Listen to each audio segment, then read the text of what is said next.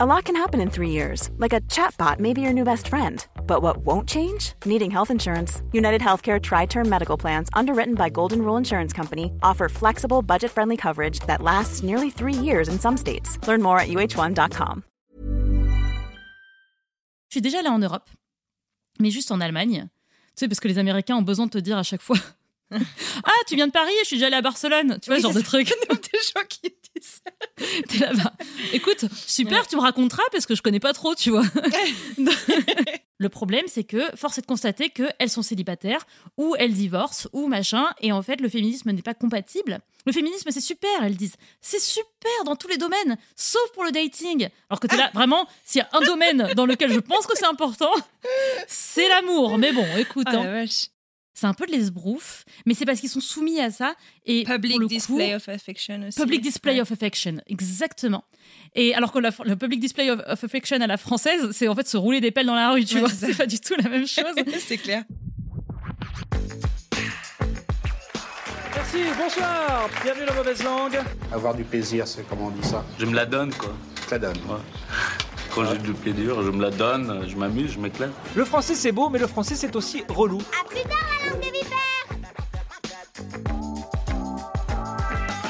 Salut Samia Salut Anne-Fleur Bienvenue dans Mauvaise Langue, le podcast qui parle d'interculturalité avec euh, sans aucun tabou, on essaye, et puis surtout en rigolant. Merci beaucoup d'avoir euh, accepté mon invitation. Comment vas-tu? Bah avec plaisir, ça va très bien, ça va et toi? Ça va très bien, écoute, 8h26, ça fait 26 minutes qu'on discute.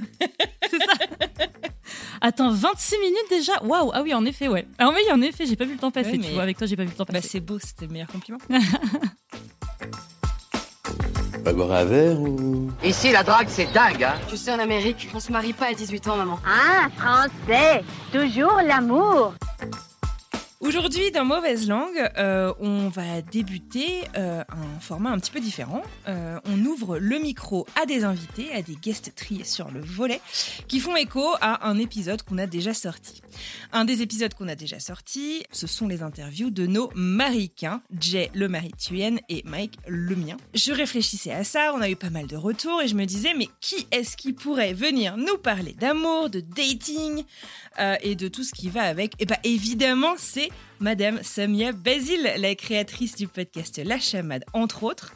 Euh, Voilà, j'ai pas de punchline. Voilà, spécialiste de l'amour, experte Spécialiste de l'amour. Sorry. coach de vie. Oh, c'est beau. Non, non, vraiment, j'aspire pas du tout à être une coach en relations amoureuses. Ça m'intéresse pas. De toute façon, Comme je saurais Hitch, pas tu quoi sais, dans, la, dans le film avec euh, Will Smith, là. Euh, Hitch. Ah oui, c'est ça. Oh là là. Ouais. Bah, goal. Voilà. Voilà. un goal dans la vie. Alors, je vais te présenter un petit peu. Euh, toi, à la base, euh, ton truc, c'était le nucléaire Rien à voir Effectivement, rien à voir avec l'amour a priori.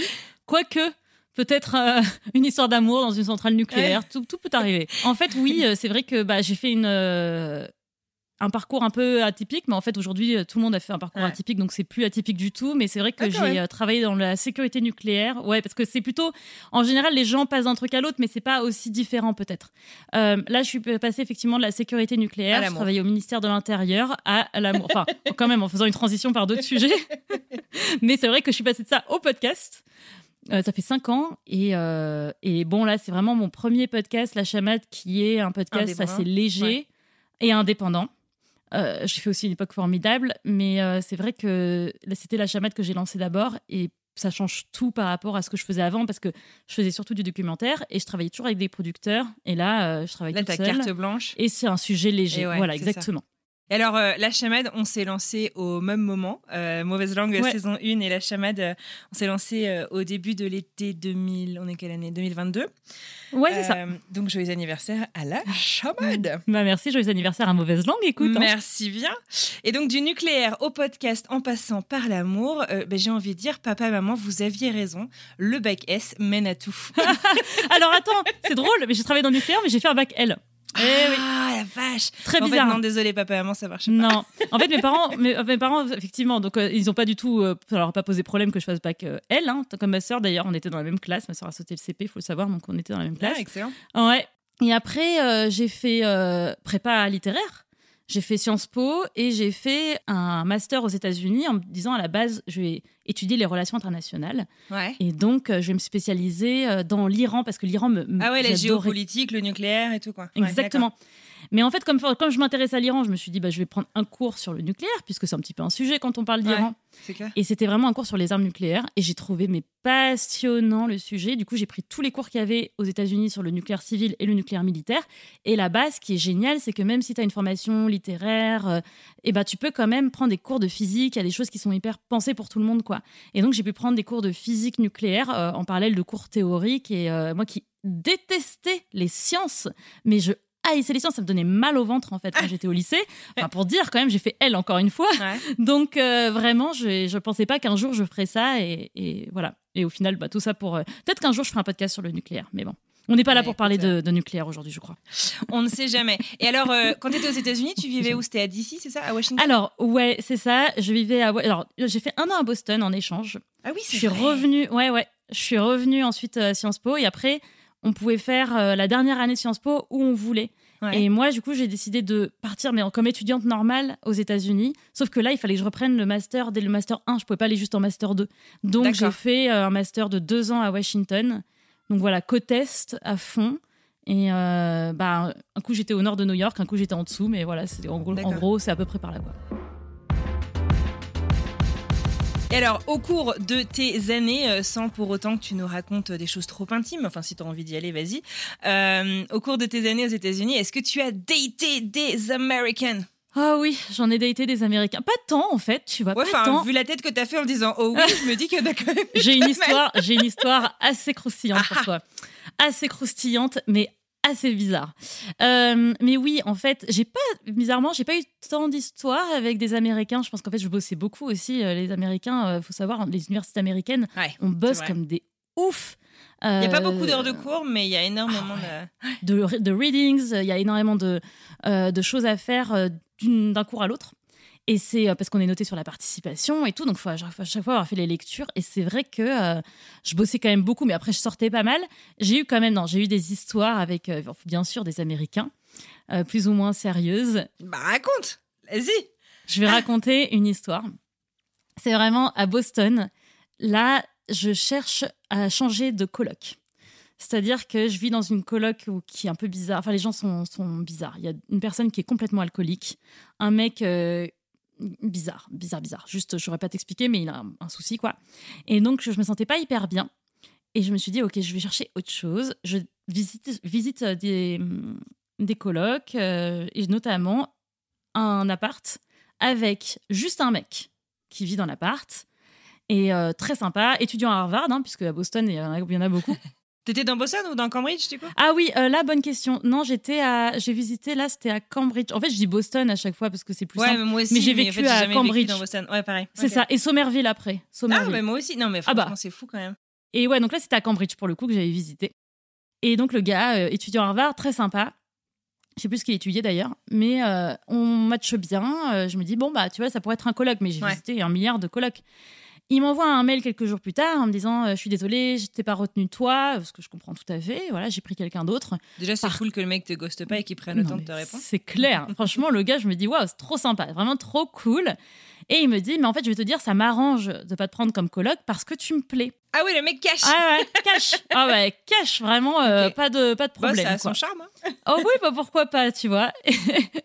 Et moi, à ce moment-là, j'étais juste sortie avec un Américain, euh, vite fait, c'était pas, c'était pas dingue, je l'avais plaqué au bout d'un mois. De... Je crois que je l'avais même pas vraiment plaqué. Je crois que j'avais fait le fade out, tu sais. Ah oui, j'avais plus donné de nouvelles. Tu l'as ghosté, quoi. je l'ai complètement ghosté.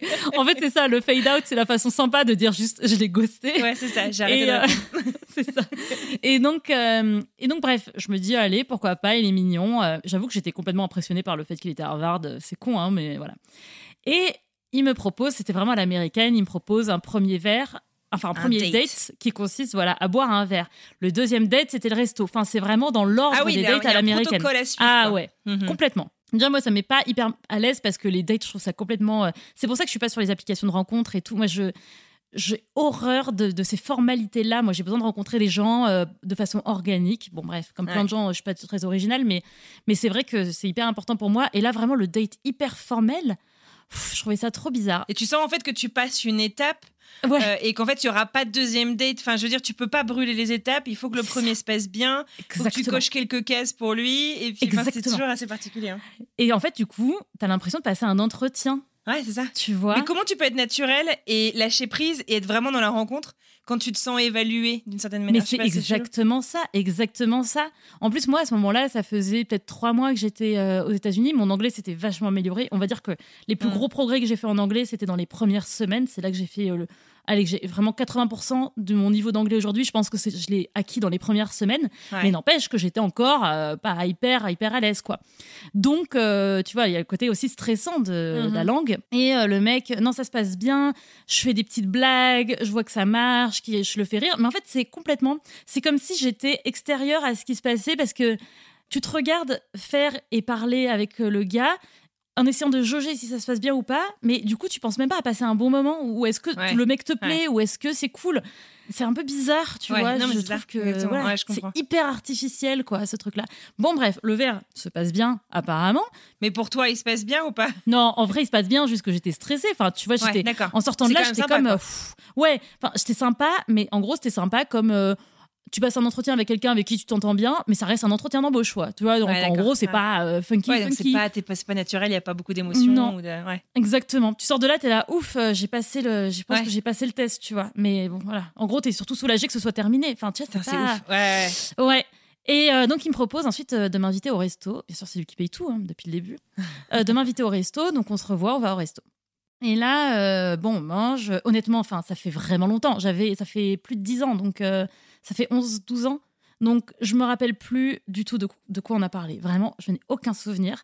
Mais donc, on passe la soirée au resto. Et puis, euh, il me dit, il se trouve qu'on n'était pas loin de chez moi. Et il me dit, euh, est-ce que euh, bah, on peut rentrer chez toi? Et Je me dis, bah, tu vois, je m'en fous. Moi, franchement, je suis française. Enfin, pff, je suis pas en mode premier cliché. date, deuxième date. euh, Ah, le cliché, mais franchement, bah ouais, mais tu vois, d'un autre côté, euh, je trouve Ouais, que c'est complètement con de se prendre la tête là-dessus. En fait, si un mec te juge parce que tu couches avec lui rapidement, mais en fait, euh, tant pis pour lui, tu vois. Euh, mais bon, bref, ce mec-là, on va voir pourquoi j'aurais aimé ne pas coucher avec lui. Euh, donc, on rentre chez moi. ça. On rentre chez moi dans ma fameuse ma nouvelle coloc parce qu'entre temps j'avais trouvé une super coloc avec des gens qui sont toujours mes potes aujourd'hui, franchement, euh, Ah, cool. des Américains hyper hyper cool. Et bon bah on va dans ma chambre, enfin je, je sais pas les détails. Ça se passe bien, mais tu vois c'est une première fois que tu couches avec quelqu'un, c'est pas pff, exceptionnel, enfin tu vois, mais c'est sympa. Et euh, littéralement, on venait de finir le truc, vraiment, de poser la tête sur l'oreiller. Et là, euh, bah, on discute. Le pillow talk, tu sais. Ah ouais, d'accord, ouais, d'accord. ok. Comme dans les Et- films. Exactement, comme dans les films. Mais sauf que là, je ne comprends pas en fait comment la conversation fait des bonds d'un sujet à l'autre en mode Attends, je comprends pas comment on en arrive là, mais tu vas comprendre. Le mec avait clairement un plan dans la tête. Il me dit euh, Ah, euh, je suis déjà allé en Europe, mais juste en Allemagne. Tu sais, parce que les Américains ont besoin de te dire à chaque fois Ah, tu viens de Paris, je suis déjà allé à Barcelone. Tu vois, Oui, ce genre de truc. des gens qui disent ça. T'es là, bah, écoute, super, tu me raconteras parce que je connais pas trop, tu vois. donc, euh, et donc c'était ça. Je suis déjà allée en Allemagne. euh, J'aimerais bien y retourner, même si le problème c'est que les Allemands, euh, ils sont tous d'extrême droite, c'est tous des nazis. Ah, ah. Euh, En piloto, quoi. Enfin, on est, on est quand même. euh, Enfin, je veux dire, c'est quand on même. ah venait de finir le truc, quoi. Non mais Ok, c'est ça. d'accord. Et le gars, il me dit ouais ouais, le problème c'est que bah voilà, c'est que des nazis. euh, et je dis bah franchement, C'est un euh, petit peu cliché quand même, chérie, Ouais mais voilà, il y en a encore. Je ne vais pas dire le contraire. Ouais, il y en a Mais partout, il y en a. voilà. Je pense qu'il y en a qui ont un peu évolué. Tu serais étonné des progrès qui ont été faits depuis, euh, depuis les années 40, quoi. Ouais, bah, Et surtout, les Allemands, ils se remettent un peu en question. Et encore une fois, ça existe des nazis. hein. Donc moi, je commence à discuter un peu ça en disant, tu sais, voilà, moi, je suis allée plusieurs fois en Allemagne, je connais des Allemands, ils sont pas, ils sont pas nazis. je peux te garantir, a priori. Et là, il me dit, euh, mais toi, qu'est-ce que t'en sais? Euh, Moi, euh, ma famille a été déportée à Auschwitz. juste mes grands-parents ont réussi à, hum, à, bah, s'échapper. Ils, sont, ils se sont installés à New York. C'est grâce à ça que je suis là aujourd'hui. Mais voilà, c'est un truc hyper traumatisant dans ma famille. Et là, je dis, bah, je suis vraiment désolée. Euh, je suis, honnêtement, j'avais même pas pensé au fait qu'il était juif. J'ai même pas pensé à ça. Enfin, même le fait qu'ils soient juifs veut toujours pas dire qu'ils sont tous euh, non, nazis. Effectivement, effectivement. Mais là, je me dis bon, ça part d'une place de traumatisme. Ouais, bon, ouais, ouais, euh, voilà. Donc on est quand même dans une conversation assez profonde, toujours à Welp. Euh, dans ta chambre. Ok. Tout ça parce que je suis française. Et c'est là que la multi- le multiculturalisme importe quand même. C'est parce qu'à la base, c'est parce qu'il dit Ah, je suis jamais allée en France, mais je suis déjà allée en Allemagne, etc. ouais, On n'aurait pas eu cette discussion si j'avais pas été euh, française, ou en tout cas européenne. Et, euh, mais je pense qu'il a cherché, je pense avec le recul qu'il a cherché, en fait, je pense qu'il cherchait des Européens, des Européennes en l'occurrence. C'est fou. Enfin, tu vas voir. Il avait clairement un plan dans la tête. Et donc, euh, je lui dis, bon, euh, n'empêche que, effectivement, comme tu dis, je lui dis, euh, n'empêche que, y a, ça ne veut pas dire que tous les, Allem- les Allemands sont aujourd'hui nazis, même si je comprends ce que tu veux dire, c'est dur, etc. Le mec s'énerve, mais il bondit du lit. Il me dit, mais toi, mais toi, t'es pro-Hitler. Mais en fait, t'es complètement d'extrême droite. Mais en fait, t'es comme tous les Européens, comme tous les Français, tous les Allemands. T'es une nazie, quoi. Mais comment on est arrivé là? Non, mais ça faisait 7 minutes 7 minutes qu'on venait de finir, on était encore à poil Et le, le gars, il, en- il enfile son pantalon hyper... Mais en fait, j'ai eu peur de lui, honnêtement, parce que c'est un gros, c'est un gros gabarit, tu vois. C'est un gars musclé, un peu Ouais. trapu, euh, un peu fort, euh, une masse, quoi, tu vois. Mhm. J'étais, mais trop mal. Et vraiment, j'étais euh, terrifiée, je tremblais, quoi. Ah, vache. Et le gars, mais vraiment, est sorti en trombe en claquant la porte. Waouh Ah ouais, d'accord. Donc, il n'y aura pas de troisième date. Pas de troisième date. Attends, mais c'est pas fini. Donc moi, attends, alors moi sur le coup, je tremble, je tremble. Bah ouais. Et, et après, j'aurais même une révélation à la fin. Mais surtout que tu dois te dire, mais d'où ça vient tout ça, quoi. Enfin, genre. euh, Ah non, mais surtout que là, moi, j'ai pas compris. Enfin, Sorti de nulle part, tout ça. Ouais. de nulle part. Et donc, euh, je, bah, je tape à la, la porte d'un coloc en disant Écoute, euh, voilà ce qui vient de se passer. Et Tu le mec, il dit, Ah, mais putain, ah ouais, ouais, quand même, j'y ai pensé. Sinon, écoute, mon coloc, c'était son jour de chance, et puis c'est tout, qu'est-ce que tu veux? Non, Oh, je moi, suis rigole. française. hein. Voilà. Écoute, c'est bon, tu connais l'amour libre, sinon ça te dit quelque chose? Parce qu'il avait, il, avait- il était en couple pour le coup. Et donc, bref, donc euh, on sort sur le balcon euh, et il me réconforte et il me dit euh, voilà, je suis désolée de ce qui t'est arrivé, mais bon, ça va, tu vois, je suis pas toute seule, j'ai mon coloc, et, enfin, un de mes colocs qui est à la maison. Donc, ça me rassure. Et euh, bon, bah tant pis, tu vois, je, je, mais je, je suis trop mal. Enfin, je dors là-dessus en me disant, euh, trop chelou. Bref, le lendemain, je peux pas m'empêcher d'y penser. Le lendemain, littéralement, le mec m'envoie un message en disant, désolé, I overreacted. J'ai No surréagi. shit, Sherlock. Ah Ouais, tu crois quoi? Et il me dit, oh, et, il me sort- et là, il me sort un truc scabreux, genre un truc euh, sexuel. J'ai trop envie de te revoir et je, je te raconte pas le détail. Là, par contre, je l'ai bien gardé en tête ce qu'il m'a dit. et je suis là, what? Vra- Littéralement, genre le Ouais, mec. toi, t'es mais- encore traumatisé par sa réaction et le gars, il te fait bon, bah ouais. le mec m'a traité de nazi la veille, en fait, tu vois. Ouais. Et donc, et donc, c'est c'est un peu tu l'amour, on va dire. Ouais, un petit peu. Donc, le gars, euh, je lui réponds honnêtement, je crois que je lui réponds juste un truc. Non, mais en fait, euh, clairement, il y a un problème, il y a un souci. J'ai pas du tout envie de te revoir. Tu m'as fait peur, quoi. Ouais. Bref, je crois Et qu'il t'oses lui dire, remarque, si le mec, il te fait Ah peur, ouais. moi, je sais pas si j'ose répondre. Oui, c'est vrai. En plus, il a mon adresse. Donc, euh, écoute, non, je lui dis, je lui dis, je suis désolée, mais non, c'est. En vrai, je vis avec des colocs, donc je suis pas trop inquiète. Et, euh, et bon, bah écoute, plus de nouvelles, plus de nouvelles du tout, du tout. Donc c'est terminé. C'est vraiment juste une anecdote que je raconte aux gens. Et en fait, je retourne en France. euh, bon, bah je fais mon année à Sciences Po, machin. Il se trouve que effectivement, je recandidate dans une- des universités américaines. Je reviens à Washington, enfin, je reviens aux États-Unis. Et ça doit faire euh, un an que je suis à Washington. Et forcément, je l'ai mis sur LinkedIn parce que j'ai mis ce que je faisais comme étude et comme stage. Et le mec, euh, de but en blanc, je suis, je me rappelle très bien, je suis à une conférence et je reçois un mail de lui. Mais littéralement, je n'ai pas eu de nouvelles de lui depuis un an et demi, deux ans, quoi. Vache. Ouais. Et euh, je reçois un mail de lui, j'en reviens pas, je clique il me dit Salut, euh, hey, j'ai vu que tu étais à Washington. euh, Est-ce que euh, ça te dit qu'on se voit Parce que je vais aller à Washington d'ici un mois. Je Eh, passe gars, par là pour le boulot.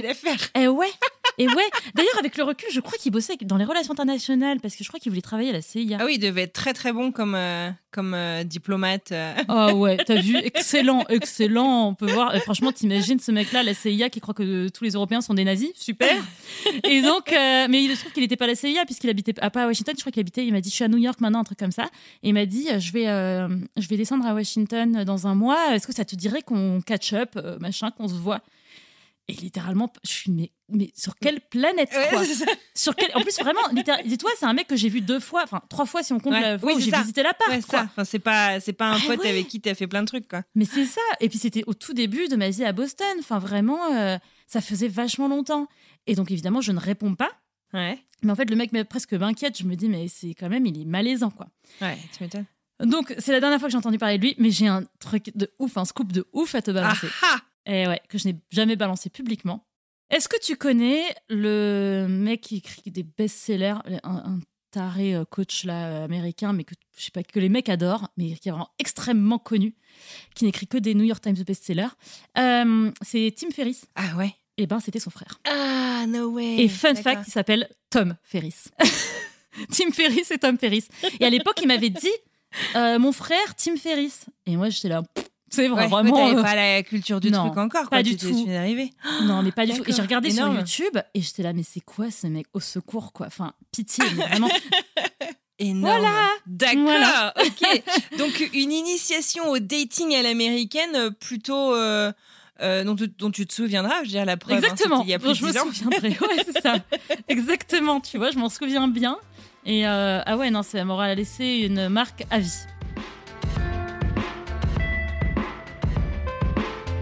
C'est quoi du coup les, les codes euh, du dating à l'américaine euh, par rapport au français par exemple? Euh, Moi je sais qu'un truc qui m'avait toujours un peu frappé, tu vois, c'est le keep your options open. En Mm. gros, on date. Euh, de manière complètement non exclusive en fait. Donc on date avec, on peut dater, je sais pas, 5, 10 personnes en même temps. Bon après, il faut avoir le temps. Euh, et au bout d'un certain nombre de dates, en gros, c'est un peu comme, euh, je sais pas, c'est un peu comme les épreuves de Colanta en fait. C'est au bout d'un certain nombre de semaines, il reste que deux ou trois prétendants. Et là, Exactement. tu peux avoir le talk avec lequel est-ce que tu vas décider de devenir exclusif. C'est ça le truc. Exactement. Et tant qu'il n'y a pas eu The Talk, on ne doit absolument rien au mec. Parce que ça veut dire que lui continue à dater. Et donc, toi, tu as tout à fait euh, bah, le droit. En l'occurrence, tout le monde a le droit. En plus, moi, bon, je suis pro-couple libre. hein, mais ça, c'est encore autre chose. Mais c'est vrai que je considère que tu n'es pas, euh, t'es pas encore moins lié à quelqu'un qui euh, n'est pas en couple avec toi. Mais l'idée, c'est vraiment. mais je trouve qu'il y a un peu cette idée. Moi, je regarde beaucoup de TikTok et beaucoup de TikTok sur le dating et beaucoup de TikTok américain en l'occurrence. Et je trouve que les filles, c'est c'est beaucoup, on dirait, un, peu un combat. C'est-à-dire que euh, les mecs, on dirait qu'ils sont tous atroces et que vraiment, si ça tenait qu'à eux, ils sortiraient avec la planète entière plutôt que d'être exclusifs. Nous, les femmes, tout ce qu'on veut, c'est l'exclusivité et on est toutes gentilles, géniales, On est à fond le formidables. cliché quand même. Mais ah, ouais. mais c'est à fond le cliché, mais c'est vraiment cette idée-là. Et je suis d'accord qu'il y a des inégalités de ouf, hein. vraiment, je, je valide à 100%, mais c'est vraiment une idée de ben, pourquoi tu es hétéro au bout d'un moment si tu considères toujours les hommes comme des adversaires?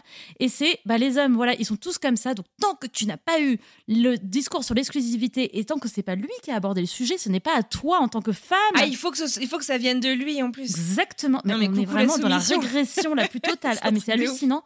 Et ben, tant que lui, il n'a pas abordé le sujet, il n'y a pas de raison. Tu continues à dater. Tu peux même dater tous les soirs. Tu ne lui dois rien. Ouais. Et je suis là, mais en fait, c'est pas, un- c'est pas, en fait, c'est pas un jeu, euh, c'est c'est pas une bataille Ouais. où il y en a un qui c'est ça. gagne, qui perd. C'est pas, Ouais. oh là là, pendant C'est deux pas un jeu semaines. de euh, pouvoir en fait. Enfin, ça c'est devrait pas un l'être. jeu de pouvoir, exactement. C'est pas oh merde, je l'ai vu pendant deux mois en ne voyant personne d'autre. Et en fait, il m'a, on, on s'est arrêté, on a arrêté de se voir au bout de deux mois. Ou alors au bout de deux mois, on a Ouais. eu le, bah, le talk, tu vois. Et je me Ouais. suis rendu compte, je me suis rendu compte qu'on allait plus se, se rester ensemble et que Ouais. on n'allait pas être exclusif. Donc j'ai perdu complètement mon temps. Ah, euh, if I have, if I had kept my options open, non, non, en fait non. C'est hyper, euh, c'est hyper triste. Enfin, c'est trop bien. Tu t'es donné à fond dans une histoire. Bon bah tu vois, euh, moi Bah, pareil, t'as là, donné je une suis, chance euh, à une histoire. et bah, c'est ça. Moi, je suis célibataire, euh, c'est pas mon kiff. Et même en, en étant en couple libre, c'est pas mon kiff de dater un milliard de gens. En fait, en soi, c'est sympa d'avoir une connexion avec quelqu'un. Tu vois si ça marche ou pas. Effectivement, ça peut aller nulle part. Mais, euh, mais en plus, je trouve qu'il y a un côté hyper euh, chez les Américains. Tu vas me dire ce que t'en penses parce que je sais pas si toi, t'as daté avant de rencontrer ton mec. Mais euh, est-ce que tu trouves pas que les, les Américains sont. euh, Américains, Américaines, vraiment dans les, les, les couples, dans le dating, sont très. euh, comment dire, presque robotiques dans leur façon de faire. Oui, c'est protocole quoi. C'est pro- exactement. C'est protocole et presque transactionnel, moi je trouve. Complètement. Euh, je disais toujours ça à mon mec quand je l'ai rencontré, c'est la romance, c'est une transaction ici. Oh, mais exactement. C'est genre le mec doit t'amener, c'est lui qui va payer, c'est enfin tu vois, tu prends pas d'initiative. Si tu prends d'initiative, tu vas passer pour la meuf tarée qui est trop à bloc. Euh, tu- tu vois, ah mais arrête. Exactement. Et attends, là, franchement, hier, j'ai enregistré l'épisode. Donc, la chamade, euh, l'épisode sera sorti quand cet épisode sera sorti, puisque au moment où on parle, il sortira après-demain. Et euh, c'est sur un livre, bon, c'est vraiment qui est, qui est sorti dans les- en 95 aux États-Unis. Ah, The Rules, euh, stories, les règles. Ah non, mais c'est exactement pour ça. mais attraper un mec, c'est ça Pour attraper un, attraper un mari. Attraper un mari. Euh, secret pour euh, capturer l'homme idéal 35 leçons pour attraper un mari. C'est fou que les éditeurs publient ça. hallucinant là-bas. Et puis après, euh, ça s'est bien vendu, ça a été un best-seller. Et après, en France, ça a été édité deux ans plus tard par Albin Michel. Et, euh, et j'ai payé 70 euros pour ce livre car il n'est plus édité aujourd'hui. Donc vraiment, Waouh. 70 euros, euh, je peux donner au Patreon de la chamade. Mais non, parce que j'ai surligné.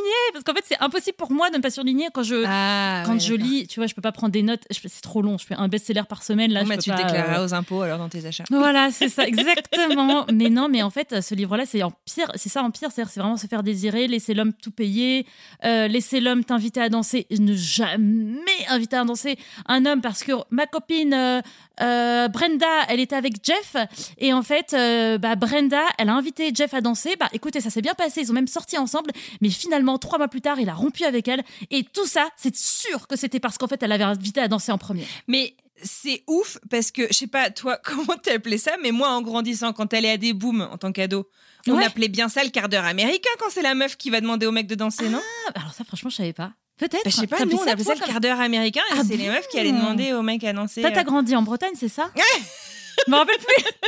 Oui, j'ai grandi en Bretagne, mais je suis pas sûre que c'est un truc purement brestois. Non, mais excuse-moi, c'est pas pour dire que. Peut-être que, peut que vous êtes plus près des Américains que nous, donc tu vois, géographiquement parlant. Euh, moi, j'avoue que j'ai grandi en région parisienne et alors là, ça me parle pas du tout. C'est marrant. T'as pas eu de quart d'heure américain? Ah ouais. Mais franchement aussi, ça s'appelait comme ça. Ah, c'est drôle. Et c'est quand la... Mais oui, mais parce que les Américains étaient plus évolués que nous, en fait. Enfin, normalement, ils ont fait des progrès en féminisme qui étaient beaucoup plus euh, incroyables que nous. Et donc, euh, tout ça pour en fait régresser. Mais vraiment, le, le pitch du bouquin en question, qui encore une fois est sorti en 95 et non pas dans les années 50 comme on pourrait le Ouais, croire. ça c'est ouf, ouais. C'est ça, et c'est vraiment le, le pitch du livre, c'est les femmes aujourd'hui, c'est écrit par des femmes, hein, les femmes aujourd'hui ont acquis des droits, euh, travaillent, sont à égalité avec les hommes, ce qui est vraiment pas vrai, mais c'est pas très grave. Euh, et donc, euh, bah, le problème, c'est que elles pensent que parce qu'elles sont plus intelligentes, diplômées, etc., elles ne sont pas censées se soumettre aux règles traditionnelles du dating. Le problème, c'est que force est de constater qu'elles sont célibataires, ou elles divorcent, ou machin, et en fait, le féminisme n'est pas compatible. Le féminisme, c'est super, elles disent. C'est super dans tous les domaines, sauf pour le dating. Alors que tu là, vraiment, s'il y a un domaine dans lequel je pense que c'est important, c'est l'amour. Mais bon, écoute. Oh hein. Et non, mais Ouais. en tout cas, euh, voilà, c'est c'est hallucinant. Et c'est vrai que. hum, Mais c'est en fait un peu. Bah, tu vois, dès que les femmes font euh, deux pas en avant, vraiment, les femmes à ce moment-là, en 95, avaient acquis 2% de droits supplémentaires par rapport à- aux décennies précédentes. Et euh, bah, c'est tout de suite. Ah non, non, revenons vite, vite, vite, vite, vite en arrière. Ouais, Voilà. Revenons vite en arrière. Bon, pff, tu vois l'évolution de la société actuellement, on est aussi un peu à fond dedans. Et malheureusement, les TikTok aussi, je voulais dire, ça c'est un truc hyper important. Ils ne, citent pas ce livre en particulier, parce qu'en fait, il est, il plus donc je suis même pas sûre qu'ils le- lisent tant, même si c'est encore un livre dont on parle beaucoup. C'est euh, des femmes qui, des jeunes filles, mais souvent de la génération Z, qui vont t'expliquer que c'est au mec de payer, que c'est Attends, exactement ce que le- les prémices du livre, le mec est l'homme est le chasseur. L'homme, en gros, c'est le prédateur. La femme doit se faire prendre par l'homme, et donc ce n'est pas à l'homme d'aller chasser l'homme, pas à la femme pardon d'aller chasser l'homme. Sinon, Wesh. Euh, le mec va, ça va juste lui donner envie de fuir. Ou alors il va céder au début pour être sympa, pour être gentil ou juste pour tirer son coup. Et puis après, il va se dire que t'es pas, t'es une low value woman, tu vois. Et c'est vraiment ça. Comment être une high value woman. Ouais. Et c'est et c'est hallucinant parce que tu te dis, c'est quand même des générations. Je pense que c'est pas représentatif de tout. Je pense que je suis tombée dans un côté TikTok aussi. Que, tu vois, l'algorithme Ouais. montre beaucoup ça. Mais en vrai, le nombre de meufs qui racontent ça. Mais moi, c'était un truc qu'on m'avait expliqué, tu vois, quand j'ai rencontré Mike. Alors, on n'a pas fait le dating à l'américaine et j'en suis ravie parce que je pense Super. sincèrement que j'aurais pas survécu. Ouais. Mais, euh, Tu serais pas mariée aujourd'hui. mais j'avais mon coloc à l'époque et j'avais parlé en fait euh, de Mike parce que j'avais eu euh, un, un coup de cœur et tout. Et euh, j'étais, ah bah, enfin, tu vois, genre, euh, j'avais 21 ans, j'étais un bébé. euh, Bien sûr. J'étais, ah, je sais pas, il m'intéresse, comment, euh, comment y aller, machin. Et lui, il m'avait expliqué un truc, en fait, ça va carrément avec ce que tu dis, c'était be a cat. Et en gros, c'est le cat, il aime bien se faire caresser, mais si il ça. approche trop violemment, on se barre, tu vois. Ouais, exactement. Euh, il va se cacher, il aime bien qu'on vienne le chercher. Enfin, tu vois, c'est. Oh et en fait, exactement ça. et, moi, j'étais, mais, mais what? Mais je suis pas ça. un chat, d'abord, je suis allergique au chat. Mais Alors moi, j'adore les chats et je ne suis pas allergique aux chats. Vraiment, je trouve ça génial que les chats, en soi, il faille prendre des précautions pour les aborder. Il y en a qui disent, en fait, les gens qui n'aiment pas, je, je- je trouve complètement con, hein, mais il y en a qui ont une théorie que les gens qui n'aiment pas les chats sont des gens qui sont contre le consentement, parce qu'en fait, ils veulent un, quelque- un, un être, une créature qui soit tout le temps prête à être caressée, Ah oui, euh, un peu comme le chien, Ouais, tu vois. ouais. Sans vouloir Bon, faire alors, un non, cliché. je n'ai pas de problème avec le consentement, mais je suis allergique aux poils de chat et de Mais chien. bien sûr. Donc j'ai un peu de mais non, mais en plus, je trouve ça complètement con comme théorie, tu vois. n'importe quoi. Mais voilà, c'est marrant. Et en fait, c'est vraiment cette idée-là. Encore, je préfère ça, même s'il faut vraiment trouver une comparaison, je préfère qu'on dise que je suis un chat plutôt qu'une proie pour un chasseur, quoi. Mais euh, je préfère encore qu'on se dise, bon, ben, il faut la prendre comme ci, comme ça. Mais en fait, est-ce que c'est pas tout le monde qu'il faut prendre comme ci, comme ça? Enfin, tout le monde. euh, Personne n'a envie de se faire toucher à tort et à travers. Le problème, c'est que les femmes se font plus toucher à tort et à travers que les hommes. Donc, on a plus l'occasion de se rendre compte que les femmes sont pas trop d'accord avec ça. Mais en vrai, oui, bah, ouais, c'est normal. voilà, c'est normal. Il faut quand même, euh, oui, qu'il faut approcher quelqu'un euh, sans vouloir être dans le Mm. cliché du chat qui approche comme Mm, ça. mm. Qui... Mais en vrai, c'est ça. Il faut prendre son temps, quoi. Petite euh, digression. Oui. On a ce cliché des comédies romantiques américaines, un peu dégoulinantes de sentiments. On appelle ça cheesy. Euh, et puis des Français qui sont presque un peu romantiques malgré eux, à l'inverse, si tu veux. C'est genre, c'est romantique, mais on n'en fait pas des caisses ou.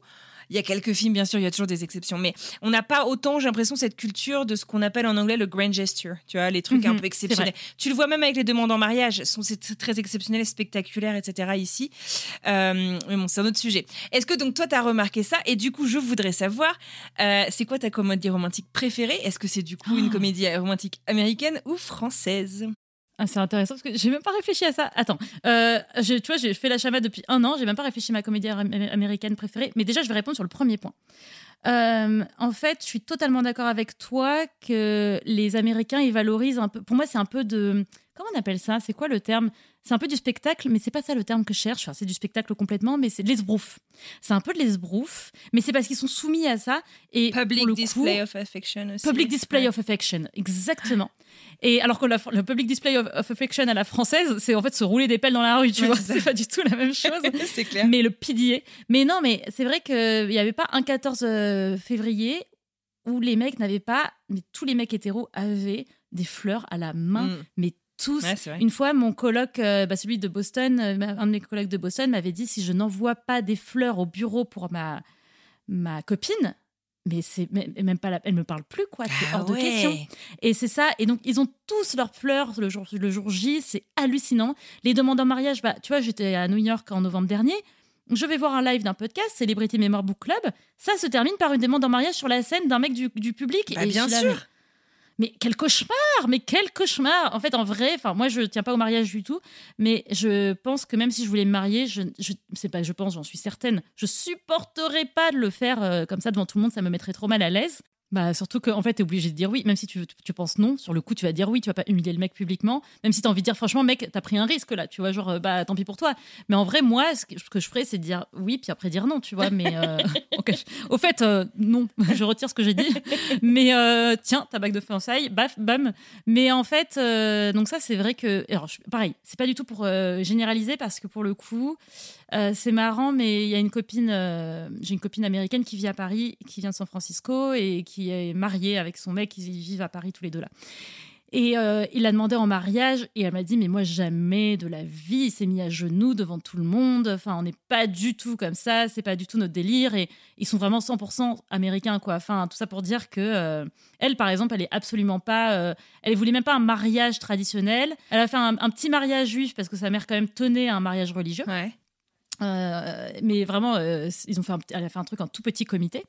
Mais euh, donc c'est vraiment, elle, elle est pas du tout dans le cliché des américaines. Enfin, et c'est marrant, je dis toujours que c'est ma copine la plus, la plus européenne, ma copine américaine la plus européenne dans, dans, la tête- Ouais. dans sa tête, tu vois. Mais c'est pas représentatif des autres. Les autres sont toujours euh, très très euh, fleur bleue. Enfin, moi je suis fleur bleue, mais, mais pre- presque dans le- la démonstration.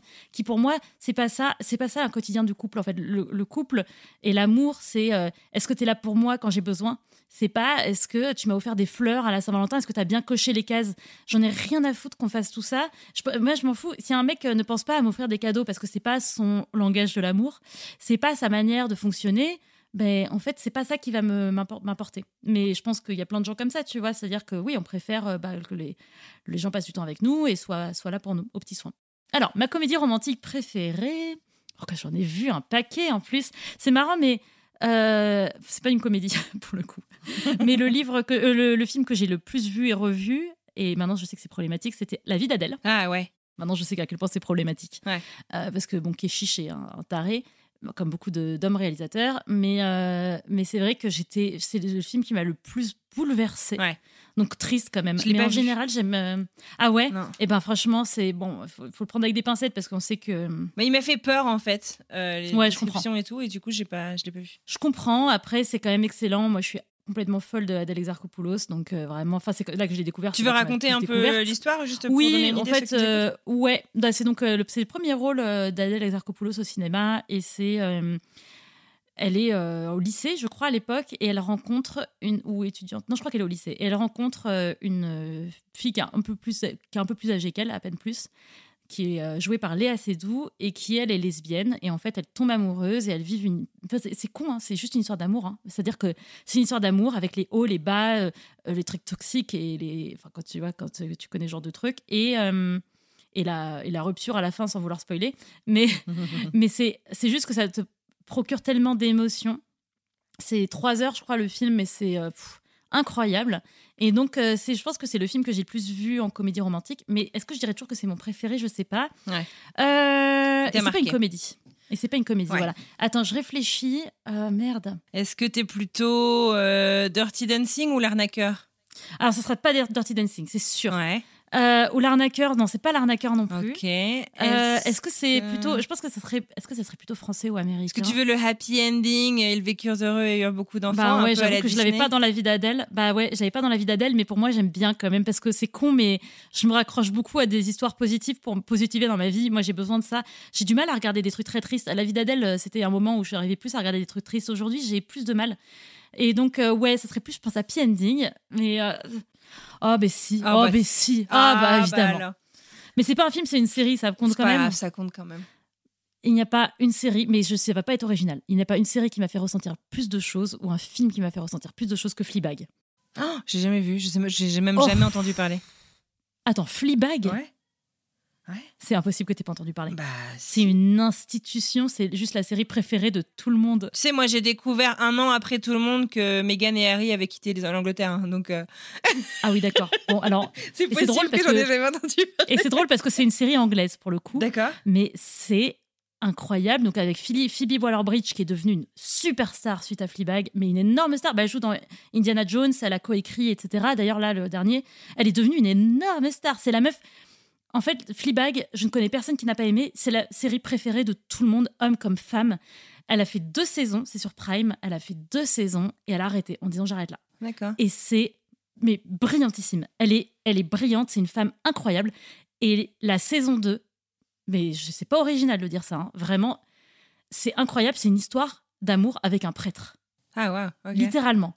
Et la meuf, elle, elle te fait vivre des émotions de folie. Ah, C'est incroyable. Et vraiment, je l'ai regardé, euh, j'ai regardé les deux saisons deux fois. Je peux les regarder encore et encore et encore. Tout le monde rêve que Fleabag revienne. D'ailleurs, à la base, c'était une pièce de théâtre qu'elle avait écrite. ah et là, ils sont en train, ils ont repris une tournée. D'accord. D'ailleurs, euh, regarde, je crois qu'il passe aux États-Unis là en Ok. ce moment d'ailleurs. Euh, moi, j'attends juste que là, ça soit booké en France. Là, enfin, mais il faut se précipiter parce que ça va être pris d'assaut. Et euh, ah non, mais Fleabag, incroyable. C'est-à-dire que dans succès planétaire, c'est un truc de fou. Et pour le coup, succès d'estime et succès d'audience, euh, la meuf est, enfin, c'est un génie. C'est un, un génie Ah, tout simplement. C'est un truc de fou. Eh Avec ben, peu écoute, de choses. euh, hein. on va, Elle arrive à te faire vivre des trucs de dingue. Ah ouais, ouais, elle est trop forte. on va aller. Donc euh, Fleabag, je, je t'envie de ne pas l'avoir regardé parce que tu as la chance de le découvrir. Trop bien. Même, Obama, d'ailleurs, Obama l'avait recommandé. euh, C'est vrai un peu après sa sortie. Ah ouais, ouais, c'était. un- Alors, ce qui est drôle en plus, c'est qu'elle dit à un moment donné qu'elle se masturbe sur Obama dans le. Ah. dans le truc C'est génial Et euh, Obama avait adoré. Euh, et donc voilà, et je vais juste citer récemment un film que j'ai vu, c'est marrant parce que je vais juste le citer pour dire que donc, je vais souvent au cinéma. Ça, c'est un truc que je trouve, je que les Américains font peu.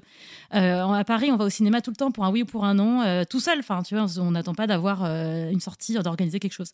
Et donc, je suis allée au cinéma voir récemment Passage, un film, honnêtement, je ne sais plus le nom de la réalisatrice ou du réalisateur, mais c'est encore avec Adèle. Et euh, c'est une histoire d'un couple gay qui sont mariés et en fait un des deux mecs tombe amoureux d'Adèle Exarchopoulos et elle, elle tombe amoureuse de lui. Donc ils ont une histoire un peu à côté de lui, sa relation de couple. Et bon, le mec est insupportable. En vrai, je trouve que, enfin, couple libre, ok, mais lui, il est juste insupportable. il est complètement égoïste. Mais en gros, son, son cœur balance entre les deux, pour faire simple. Et moi, j'étais à fond parce que ce genre d'histoire, je suis à donf. Vraiment, je suis en haleine. Je suis là, oh, mais oui, je comprends, euh, je comprends ta souffrance et tout, même si t'es un peu chiant, en vrai, que t'es un peu insupportable. Mais je comprends.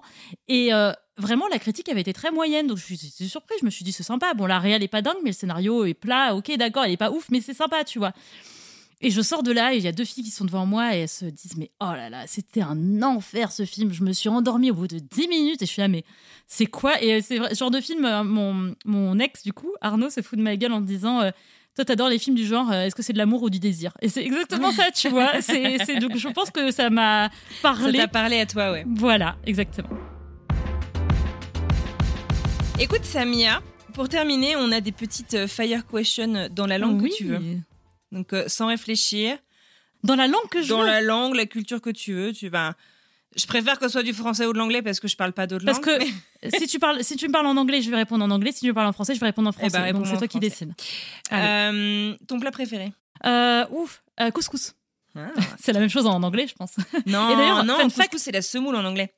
Et ça, ça vaut pas mal de déconvenus. Mais ils disent couscous aussi pour. Non, mais parce qu'en français, la semoule, c'est couscous aussi. Mais ça, c'est parce que j'ai une mère algérienne. Ah ouais, d'accord. En français, on dit n'importe quoi. Et en fait, le- il faut savoir, les gens disent la semoule. Non, c'est couscous. Il faut savoir que à la rentrée, je sors un épisode sur le couscous avec The Sporkful, un podcast américain, justement. Ah, trop drôle. bien, trop cool.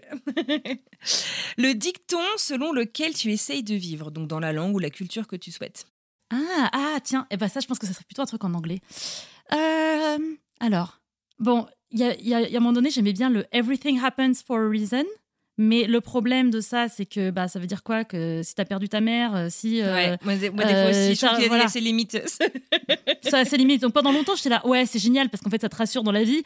Mais disons que c'est super jusqu'à ce que tu vives quelque chose d'assez dur, traumatique, en fait. Enfin, voilà. Et donc, c'est c'est trop facile. Euh, attends. Ah Alors, c'est pas un dicton, mais c'est une expression. Pour le coup, c'est un idiome que j'adore et qu'on n'a pas en français du tout. C'est spill the tea. Spill the tea. Accouche. Spill the tea. Accouche un peu. Ah ouais, oui, mais pas vraiment. Oui, je vois ce que tu veux dire, mais c'est surtout que tu sais que tu vas euh, gossiper. Tu vois, tu vas. euh, Il y a, je pense pas qu'il y a un proverbe, euh, enfin une expression. C'est pas un proverbe, c'est une expression.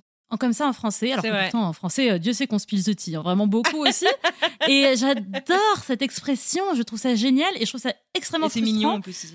Et c'est mignon. Et euh, bon, c'est- tu vois, je suis répondu un peu à côté. C'est pas un dicton, mais c'est euh, c'est une expression que j'adore. Mais bah, moi, ça me. J'adore. Ton juron préféré? Putain, Ouais. c'est pas original. Putain. Bah non, mais c'est efficace. Putain, Mm. putain, putain, putain. Selon le ton, ça veut dire plein de choses différentes. Mais en fait, c'est ça. Et je trouve que c'est pas joli, hein, mais j'ai pas le choix. C'est c'est imprégné en moi. Ah quoi. c'est je suis française. hein. Voilà. La tradition préférée que tu as adoptée, mais avec laquelle tu n'as pas forcément grandi. Ah, intéressant ça. Ah, très intéressant comme question. Euh, Est-ce que, par exemple, j'ai tra- j'ai adopté une tradition américaine? Je ne fais pas Thanksgiving, ça c'est sûr. Euh, Est-ce que j'ai adopté une tradition? Alors, ouais, mais j'ai grandi avec. J'ai grandi avec. Parce que c'est un truc d'une culture de ma mère, la culture de ma mère, mais c'est. euh, mais les Arabes, quand ils rentrent chez eux, ils se mettent en tenue de maison, tu vois, Ouais. soit en Les pyjama, font soit en tenue. aussi. hein. Exactement, c'est vrai aussi, tout à fait. Les Américains font pareil. Les euh, indoor PJ, PJ, ou je sais pas comment on dit là. Bah, exactement. Et une sorte de tenue d'intérieur, quoi. Et, euh, et moi, je ne comprends pas les gens qui traînent chez eux en jean. euh, c'est un truc, vraiment, moi, je, quand j'étais étudiante et que je rentrais chez moi le midi entre les cours, je me mettais en pyjama entre midi et Ah deux. ouais. Ah ouais, mais parce que je voulais être confortable. Ouais. Et c'est un Ah, truc que mon père, qui est français, a adopté, mais très rapidement après. Alors, mon, mon père a vécu un peu en Algérie, c'est là qu'il a rencontré ma mère. Il a, il a enseigné deux ans là-bas, et donc euh, il avait vite adopté ça. Et puis, en fait, c'est un truc que dans la famille, on fait tous ça. Donc, j'ai grandi avec. hein. Mais euh, pour le coup, euh, c'est un truc que je. Ouais, je. Une autre tradition, je sais pas si c'est une tradition, mais pareil, j'ai grandi avec, mais que tout le monde n'a pas en France. c'est. Mais aux États-Unis, peut-être. Je sais pas, tu vas me dire, je me rappelle plus. Euh, c'est enlever des chaussures à l'entrée. Ouais. Si les Américains le font. Ah si, les Américains le font et je trouve que justement en France on le fait pas beaucoup. Enfin, en tout cas, euh, Non, mais quand je vivais, euh, tu, tu ramènes quand même toute la piste de Paris chez toi. Mais c'est dégueulasse en fait. immonde. Puis les gens, ils vont même dans leur chambre, ils vont même dans la salle de bain avec leurs euh, leurs chaussures. Mais moi, je trouve que c'est atroce. Et j'ai jamais réussi. J'ai, bon, en fait, avec mon, mon, mon ex, Donc on a vécu ensemble là pendant 4 ans, j'ai complètement imposé euh, le fait de- d'enlever les chaussures, donc ça, il n'y a pas de problème, ça, il, a- il le fait.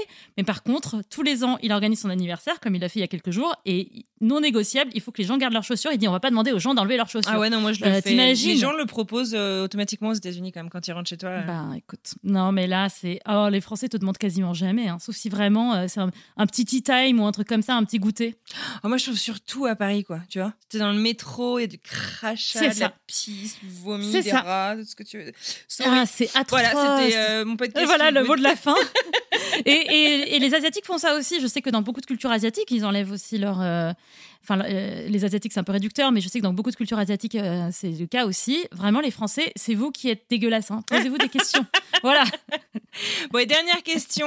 Le truc Oui. que t'as appris à aimer après avoir dit moi jamais. Ah, mais euh, attends, euh, je réfléchis, je réfléchis. Alors, hum, un- donc un truc toujours dans l'histoire de la multiculturalité quand même.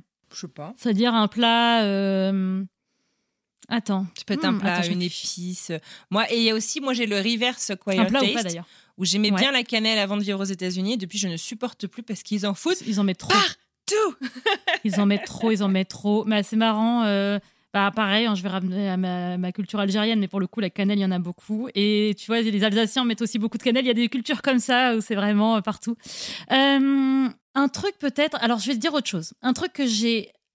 C'est pas que j'ai j'aimais pas, mais c'est j'ai appris à apprécier. Mhm. Ouais, c'est ça. Voilà, j'ai appris à apprécier sans y penser avant. C'est aux États-Unis, ce qui m'a énormément manqué, c'est surtout je vivais à Washington. Et les temps ont un peu changé, mais à l'époque où j'y étais, donc c'était il y a bah, 9 ans que je suis partie, 9 ans que je suis partie. Et, euh, et surtout à Washington en particulier, il y avait un patriotisme vraiment très fort, chez, euh, mais automatique en fait, chez les gens.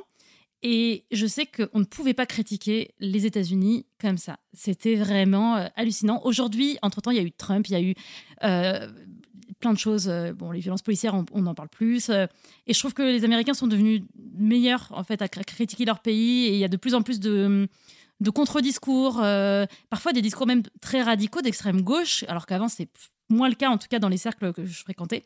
C'était vraiment des, cercles de gauche, hein, mais pas des pas gauche comme ça. Et donc, euh, c'est vrai que moi, je, prenais comme acquis le fait de se moquer de sa culture et de se moquer de son pays. Et euh, de se moquer de. Par exemple, en France, on dit tout le temps Ah, ça, c'est de la merde. Alors, certes, on râle beaucoup aussi. Mais il y avait cette liberté, quoi, voilà. Et je sais que je le sentais pas une fois, je sais plus ce que j'avais dit. Ah, ben, c'était même à Boston, donc c'est même avant Washington. J'avais dit à un colloque on regardait une, une- un film américain et je me à la télé et je me suis dit mais je connais ce film. En même temps, j'ai l'impression de pas le connaître et j'ai réalisé que c'était un film anglais qui avait été adapté Ouais, en version américaine. y en a voilà. plein. Ouais, ouais. Et j'ai et tu vois pour le coup, on parlait de Fleabag tout à l'heure, ils l'ont adapté. Et ils l'ont adapté en français, c'est nul apparemment, c'est exactement la même chose, Euh, mais en, en- en français. Mais normalement, on n'a pas une culture comme ça en France de de- d'adapter. Et là, j'ai fait, mais en vrai, le film à la base, il est en anglais. Vous pouvez pas regarder un film avec un, juste un accent anglais, quoi. Enfin, tu vois, c'est pas grave.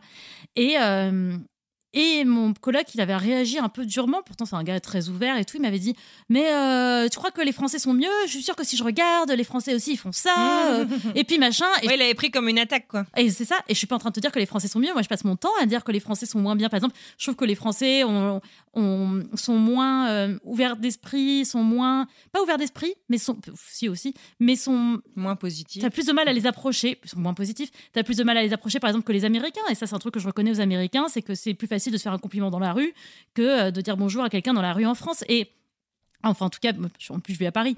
Mais, euh, mais c'est vrai que c'est marrant, c'était toujours ce truc-là de Ah, mais tu crois que la France, c'est mieux? Et je trouve que, ouais, il y a cette liberté de ton sur la France, sur les Français, que j'aime bien, quoi. Et euh, je pense encore une fois que ça évolue quand même aux États-Unis. En tout cas, dans certains cercles, maintenant, on peut, je pense, plus facilement critiquer. Ouais, non, mais c'est clair. Mais c'est vrai qu'on a ce débat, cette, euh, cette joute verbale qu'on aime bien avoir en français et qui est pas toujours, euh, qui est pas toujours euh, facile. Et je sais que moi, mon mari a eu du mal au début à se faire à certaines conversations avec des potes qui. Tu sais, qui c'est. Enfin, comme on dit en anglais, read the room, quoi, tu vois. Genre, des Oui, fois, exactement. quand tu vois que les gens re- sont pas réceptifs, arrête-toi. C'est vrai Mais j'ai des potes qui sont, mais rien à foutre, tu vois, genre, puis qui continuent leur truc, et puis des fois, ça se termine un peu en monologue, et c'est hyper malaisant, t'as tout le monde qui se regarde, tu fais, Mhm, ok, cool. et euh, ça, il y a fallu que je lui explique que c'était pas du tout personnel, et puis en fait, maintenant, il apprécie, en fait, vraiment le fait que, même, tu vois, genre, je suis sûre que toi et moi, on se retrouve, on peut parler, j'en sais rien, politique, religion, ce que tu veux, on n'est pas forcément ça. d'accord. Ça peut être un peu chauffé, mais euh, on repart quand même bon copain et, euh, et, on, et on recommence exactement. après, quoi. Exactement. En fait, là-bas, il y a des sujets, il faut pas aborder, il faut que ça reste lisse. euh, Politically Et c'est dommage. Ouais. Et c'est bon, quoi. Enfin, God bless America, au bout d'un moment, euh, si euh, Dieu existait, je pense qu'il bénirait pas du tout euh, les Américains. Et ben voilà, une magnifique conclusion. Voilà. Merci beaucoup, Samia. Et à part ça, sinon, j'aimerais bien un visa pour les États-Unis après avoir dit tout ça. Non. Samia, merci beaucoup pour ce très chouette moment. J'ai bien rigolé, ça fait du bien aux zygomatiques. Merci Anne Fleur. Ah, je suis trop contente. Je vais mettre dans les notes de l'épisode où est-ce qu'on peut te retrouver sur les réseaux sociaux, ainsi que le lien vers ton podcast La Chamade, qui est euh, le podcast qui est encore actif en ce moment, parce que je crois que les autres sont Oui. soit en pause, soit terminés. Euh, et, euh, et puis ben voilà, un grand, grand merci. Merci Anne Fleur, c'est trop cool.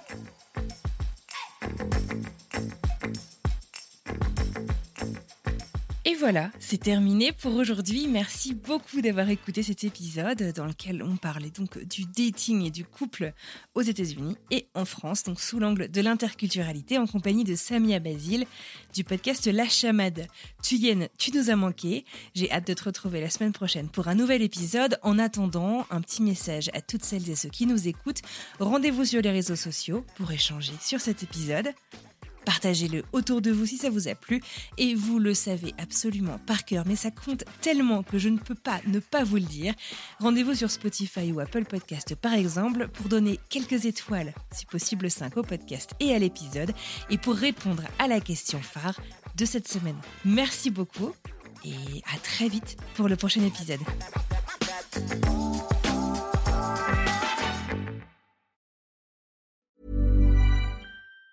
Planning for your next trip? Elevate your travel style with Quince. Quince has all the jet setting essentials you'll want for your next getaway, like European linen, premium luggage options, buttery soft Italian leather bags, and so much more. And it's all priced at 50 to 80% less than similar brands. Plus, Quince only works with factories that use safe and ethical manufacturing practices. Pack your bags with high-quality essentials you'll be wearing for vacations to come with Quince. Go to quince.com slash trip for free shipping and 365-day returns.